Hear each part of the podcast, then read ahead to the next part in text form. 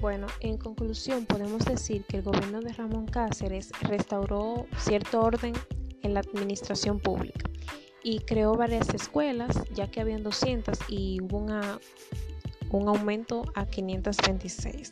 También se interesó mucho por lo que era la agricultura y para poder hacer frente a la deuda externa que había en el país en ese momento, tuvo que involucrar a los Estados Unidos a cambio de que la administración estadounidense tuviera completa libertad en las aduanas del país. Bueno, hasta aquí mi participación.